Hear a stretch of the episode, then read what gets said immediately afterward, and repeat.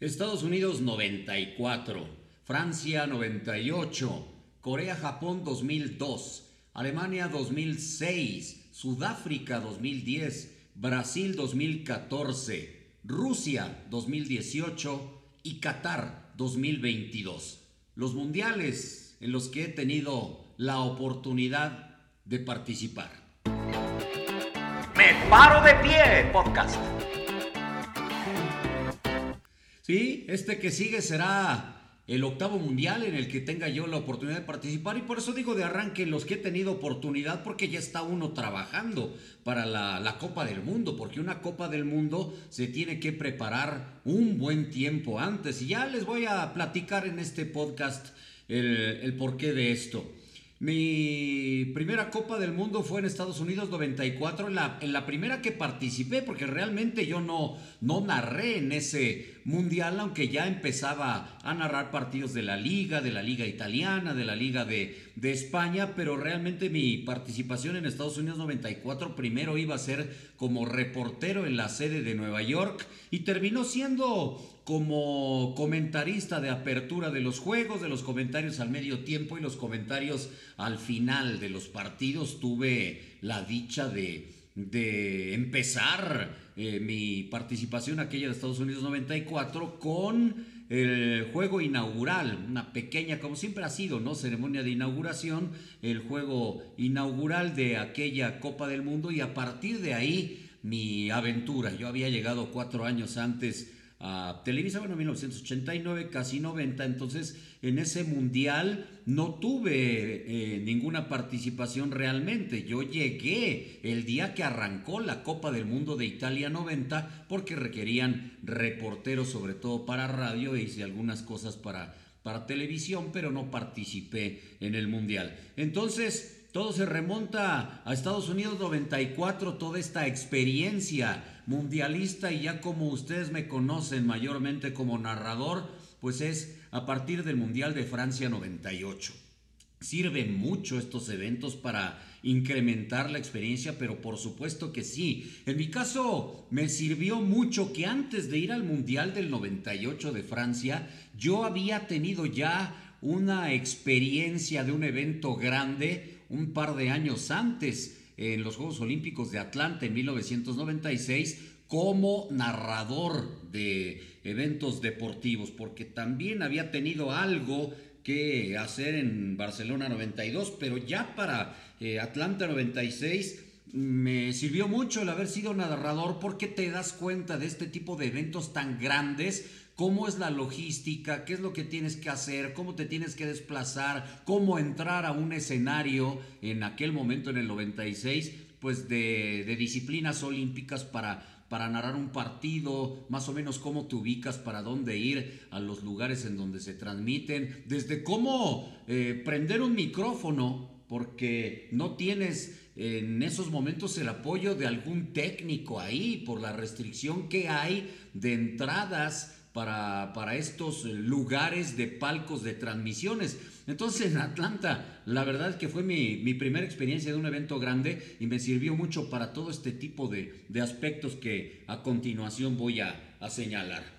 Mi primer mundial narrado en 1998 en Francia y por ende, pues mi primera, eh, digamos, eh, apertura a un evento de tal importancia en Europa.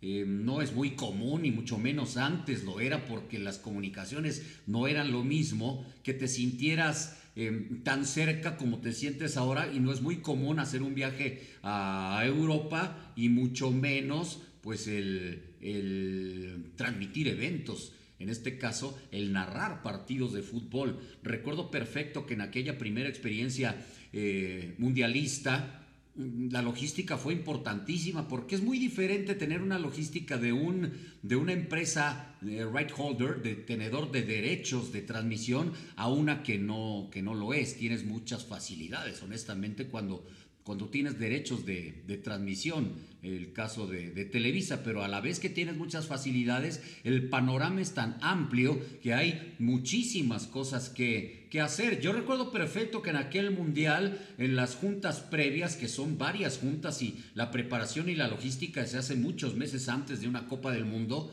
entonces en aquel momento, ya cuando estábamos próximos a viajar, nos dieron un paquete de, de boletos de tren y de transmisiones, cuáles eran los partidos que íbamos a narrar cada quien. Eh, y conforme a ello, pues te tenías que mover ya dentro de, Francia. Así es que tuve la oportunidad como cada mundial de viajar por todo el país y esa era mi primera experiencia Francia y conforme va avanzando el mundial te das cuenta que hay que mover, hay que cambiar muchos boletos de, de tren porque la logística misma así lo va modificando a lo largo de, de las copas del mundo. Entonces era llegar a las estaciones de tren, cambiar tus boletos. Había muchos de, del famoso tren rápido, que son los que regularmente salen de las ciudades grandes o las capitales de los países europeos, pero y que eran las, los desplazamientos rapidísimos, ¿no? Estoy hablando de un par de horas, de tres horas, pero había otros traslados que tenías que hacer, porque todo fue en tren en aquel mundial, que tenías que hacer traslados de toda la noche, porque eran los famosos trenes lentos, ¿no? Los chucuchuco. Entonces tenías que viajar de una ciudad a otra, terminando de transmitir un partido y luego narrar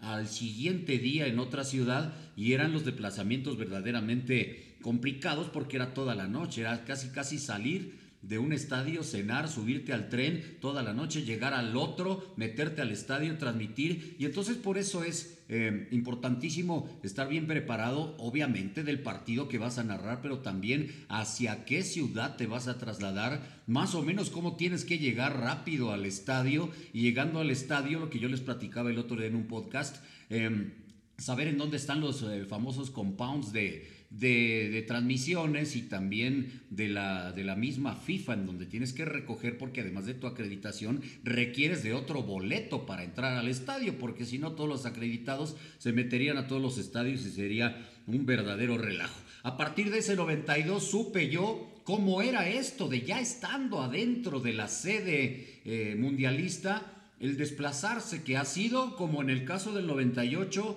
en trenes como en el caso del 2006 que nos dieron un coche y era moverse por Alemania eh, en coche para todos lados, para arriba, para abajo. Yo tuve la sede de Berlín, prácticamente todo el mundial en el 2006 viví en Berlín y de ahí se tenía uno que mover a las diferentes sedes para los diferentes partidos. Ese, por ejemplo, fue en coche, el del 98 en tren. El del 2010 fue muy peculiar en mi caso. Y te los digo todo nada más para que los que se pretenden dedicar a esto sepan la, lo bonito que es esto, pero la complejidad que de repente tiene, ¿no? Para, para el Mundial de Sudáfrica en 2010, en donde me tocó narrar inauguración, selección de México, final, etcétera, etcétera, requirió todavía mucho más, em, digamos, eh, esfuerzo en los desplazamientos. Yo tenía como sede Sudáfrica en un hotel que nos tocó. Son hoteles que da FIFA y que, y que de repente no son tan buenos. Nos tocó un hotel muy feo en donde, bueno, estando compañeros adentro de su cuarto, estando ellos adentro durmiendo, se metían a los cuartos y les robaban, imagínense nada más. Pero bueno, en ese mundial, eh, durante el mes que duró la Copa del Mundo, tomé 64 vuelos. 64 vuelos. Ya, ya era muy común, ¿no? Todos los días levantarme hasta con grados bajo cero, porque pues en esa época en Sudáfrica hacía mucho frío, con grados bajo cero, levantarme a las dos y media, tres de la mañana, bañarme, está, además de mi, el baño, la ventana de mi baño no cerraba bien y entraba todo el frío, pues así me tenía que bañar, tomar el coche, que en Sudáfrica se maneja del otro lado, el volante está del lado derecho, tomar el coche, irse al aeropuerto, tomar el avión, quizá alguna escala para llegar al, otro estadio, vámonos de regreso. Ni todos los días era lo mismo, entonces por eso es que tomé en Sudáfrica 2010 64 vuelos. En Brasil los desplazamientos también fueron muy grandes, eh, enormes. Yo tenía la experiencia de haber estado un año antes en la Copa Confederaciones, entonces ya me la sabía. Eh, más o menos cómo iban a ser los movimientos que también fueron en avión en Brasil y que se complicó mucho porque pues muchos de los, de los vuelos había que hacerlos vía Sao Paulo y muy poco Río de Janeiro y de ahí había que que moverse. Entonces, a todo esto voy porque la, logística de viaje a la sede, los viajes internos, los hoteles, los departamentos en donde vas a vivir, que todo esto lo hace la empresa, pues finalmente el que, el que, el que tiene ese tipo de experiencias es uno como comentarista o como producción que vas y tienes que moverte en todos estos sentidos en donde pues hay departamentos administrativos que, que los, los contratan y hacen las logísticas, pero, pero cambia al momento de vivirlo uno. Eh, los que tienen derechos de transmisión tienen el famoso International Broadcasting eh, Center, ¿no? El Centro Internacional de Televisión, que en mi caso cuando me tocó en Televisa, pues procuraban tener unos estudios, estudios que salían carísimos, verdaderamente impresionantes, que casi todas las cadenas del mundo iban a tomar videos y fotos de los estudios de, televisión en el, el famoso IBC. Eh, los que no tienen derechos muy difícilmente tienen tienen acceso a eso. O sea, son todos los tenedores de derechos los que tienen espacio en el IBC. Los demás son, en, eh, sobre todo en, el Main Press Center, eh, por lo menos con acreditación, tener la presencia ahí en el centro de prensa de los, de los eventos, en este caso de los eventos FIFA, de los eventos de Copa del Mundo. Tener eh, los derechos de televisión y sobre todo cuando tienes esta dicha, esta gran oportunidad, esta, este cumplimiento de un sueño, en mi caso, que era el máximo en aquel momento de, transmitir juegos de la selección nacional en Copa del Mundo, ¿cómo cambia la cosa también? Eh, todo mundo le pone la atención a los partidos de la selección mexicana en una Copa del Mundo y lo vamos a volver a, a vivir ahora en Qatar nos llama la atención a tal grado nuestra participación mundialista que cuando México es eliminado, y como les pasa a ustedes, nos pasa a nosotros también, cuando México es eliminado, sientes que se te va gran parte del mundial. La verdad es que sí cuesta trabajo recuperarte eh, anímicamente, porque preparado profesionalmente tienes que estar siempre, pero anímicamente para continuar, ¿no? Como dicen, el show debe seguir, México eliminado y, al día siguiente tú tienes chamba y hay que continuar y hay que narrar y lo que viene y hay que hacer eh, programas. Pero esos días del partido de la selección nacional son muy peculiares en el caso de los que hemos tenido la oportunidad de transmitirlos, y como digo Televisa, me imagino que también le ha de suceder eh, o le ha sucedido a la gente de, TV Azteca, eh, porque en, esos, en esos días, como se hacen los programas, los, eh, los programas que son de, de, pues sí, hablar propiamente de los partidos de fútbol, pero son mucho también de, de, otros temas y de comedia y de reportajes y de todas estas cosas. Imagínense lo que es nada más un desplazamiento muy temprano en la sede mundialista el día que va a jugar la selección. Es una maravilla.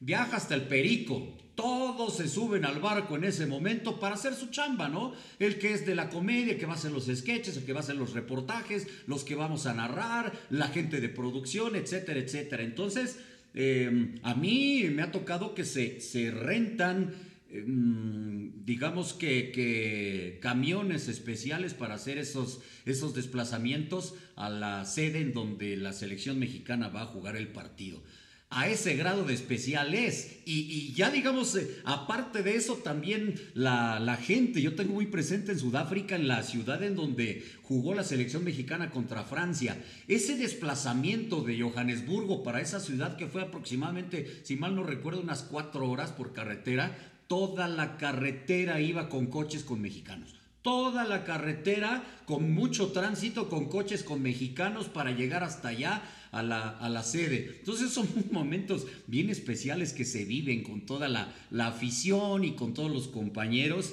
que, vale la pena recordarlos. Luego ya llegas a los partidos, transmites tu juego, ubicas dónde está tu, tu palco de transmisión. A un lado puedes tener a figuras o las puedes tener, eh, como yo comentaba en otro podcast, compartiendo conmigo la transmisión, como me ha tocado con Moriente, Roberto, Carlos, Zinedine, Zidane, eh, Luis Figo y tantas figuras que en su momento esta televisora contrataba para transmitir, o volteabas a un lado y estaba Pelé transmitiendo o haciendo algún comercial. Pelé nos tocó en alguna ocasión haciendo cápsulas también para Televisa, o volteabas para el otro lado y veías a, Diego Maradona. Así, ese, ese, así se viven los, los mundiales en los palcos de transmisión y en los palcos de prensa de los estadios. Ves a todo este tipo de personalidades y luego en las zonas mixtas, pues tienes acabando los partidos, los que tienen derecho tienen una zona mixta de entrevista y ahí es en donde...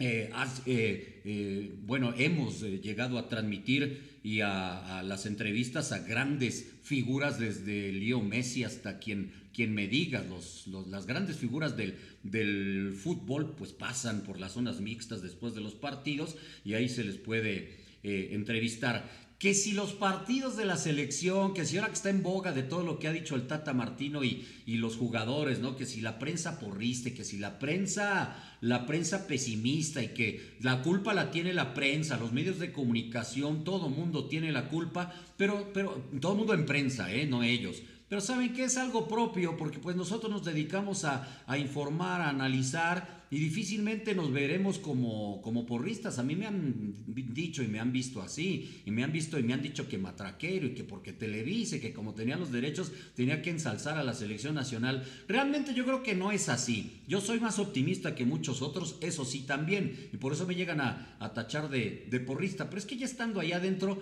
como toda la afición y todos queremos que a nuestra selección le vaya bien, pero no podemos dejar de analizarla y de, criticarla, ¿no? Hay más analistas crudos que otros, yo no lo soy tanto. Hay, algunos compañeros que sí, pero eso va en cada quien y eso no quiere decir que, que, que la prensa sea pesimista a ese grado o que la prensa sea porrista. Yo creo que todos en la prensa mexicana o en la prensa de cualquier país quieren que a su selección le vaya bien en una Copa del Mundo. Yo no estaría pensando que alguien quisiera que su selección le fuera de la fregada en un mundial y lo regresaran a las primeras de cambio. Yo sí creo que, ya, ya hablaré en otro podcast de lo que creo, pero concretamente eh, sí creo que a, México por lo menos le puede ir como le ha ido en los otros mundiales.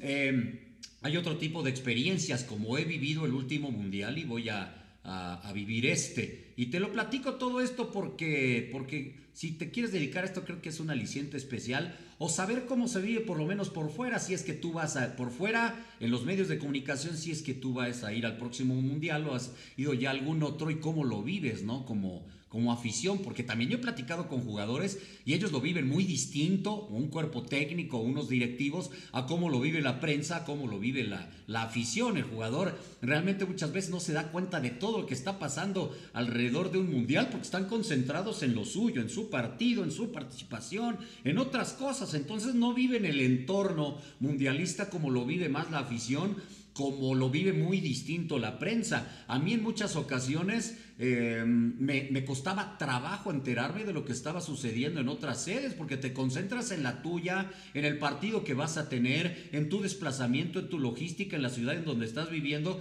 y lo demás se te hace lejano. Entonces, yo sí creo que muchas veces hasta la gente que se queda en su casa viendo el Mundial lo vive más, enterado de más que lo que pueda vivir alguien que viaja, o un jugador, o un técnico, o un eh, representante de la prensa que hace el viaje a esa sede. Entonces los últimos dos mundiales los he vivido yo eh, diferente, diferente, pero no por eso deja de ser bonito y apasionante. ¿Por qué? Porque ESPN no tiene derechos de transmisión, porque yo lo viví, casi iba llegando cuando me asignaron ir al sorteo de la Copa del Mundo de Rusia. Primero viví Moscú en el invierno crudo de Moscú, ¿no? De 16, 18, 20 grados bajo cero, sin derechos de transmisión del, sorteo y teniendo que transmitir desde afuera, desde la Plaza Roja, eh, ahí en el Kremlin, y con eh, los grados bajo cero y sin poder entrar al Kremlin y, y enterándome, se los digo aquí, pero que nadie se vaya a enterar, ¿eh?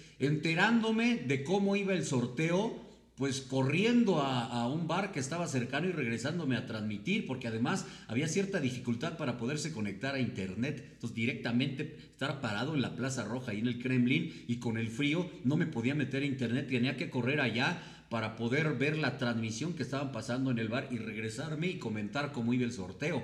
Eh, así es como transmití yo desde Moscú eh, todo esto para poder eh, informarles a ustedes en qué grupo había quedado México y todo lo que sabemos ya de los, de los sorteos. Esa es la complejidad de no tener derechos. Luego el, querer entrevistar a Juan Carlos Osorio, que ese detalle se lo voy a agradecer siempre, aunque le he criticado su cuestión de director técnico, pero pues si yo tener los derechos, él propiamente él se me acercó y dijo, necesitas una entrevista conmigo, ¿verdad? Sí, lo he estado buscando por todos lados y la verdad es que se me hace bien difícil porque yo estaba acostumbrado a tener derechos y, si no se tienen es, es, casi imposible. Y ahí lo pude entrevistar a Juan Carlos en, la, en el sorteo para la Copa del Mundo del, Mundial, eh, para la Copa del Mundo anterior. Entonces, em, eso fue en Rusia 2018. Eh, lo vives distinto eh, la empresa hace unos esfuerzos enormes, tiene unos éxitos enormes en Copas del Mundo porque ha encontrado un nicho que es, es verdaderamente exitoso, porque al término de los mundiales la gente quiere escuchar los análisis y las críticas de los partidos. Eh, y, hay gente que, que, no le gusta que haya tanta comedia en los programas estos que tienen los de televisión abierta, los que, los que transmiten los juegos. Em, entonces es, una cosa que, que ha aprovechado bien la cadena ESPN o la cadena Fox porque rentan unos escenarios increíbles, bonitos. Yo recuerdo muy bien el que tuvieron en el Mundial de Brasil, que todavía yo transmití con, con Televisa. Ahí tenía mis eh, primeras entrevistas con la gente de ESPN y conocí el escenario en donde transmitían en Río de Janeiro, era hermoso.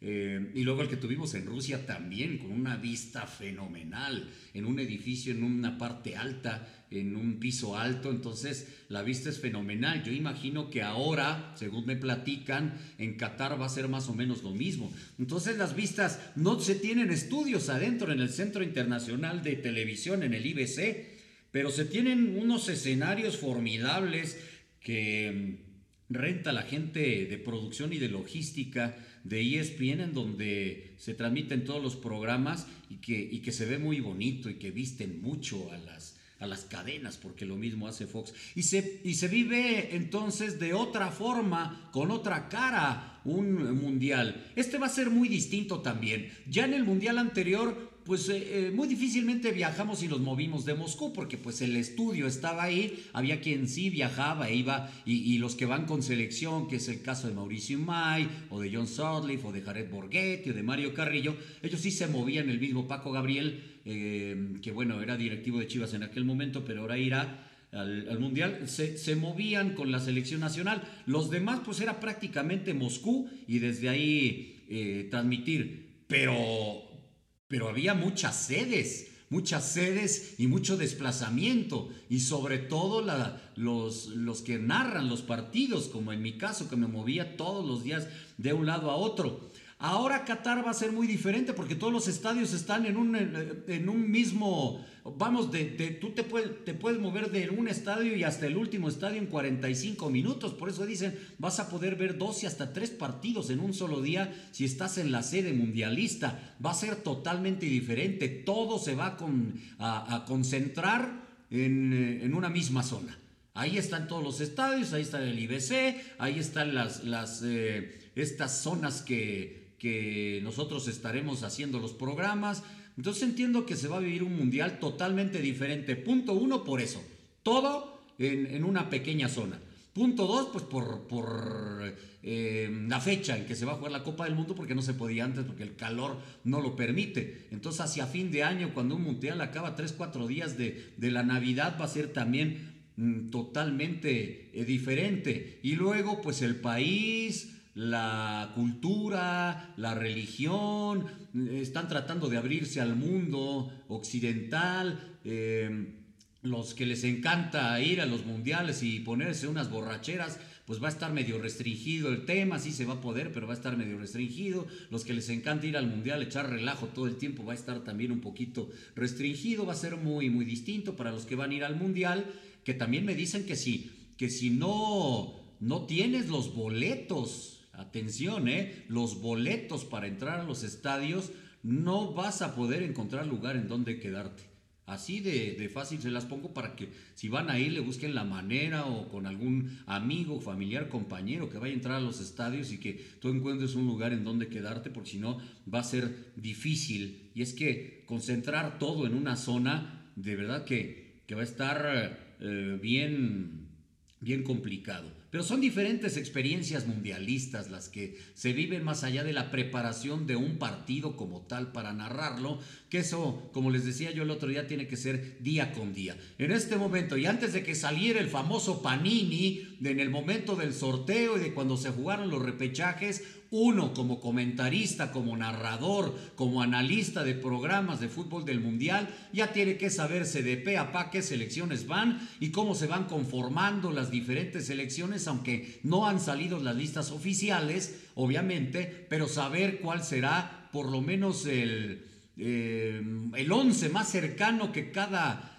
eh, selección nacional podría utilizar en sus partidos de la Copa del Mundo. Así es como se vive un mundial del lado de la prensa, prensa pesimista o prensa porrista o como tú quieras, porque también para muchos de ustedes de la afición la culpa de todo la tiene la prensa. Está bien, no importa, es parte, es parte del show y el show mundialista es de alfombra roja y caravanas, ¿o no?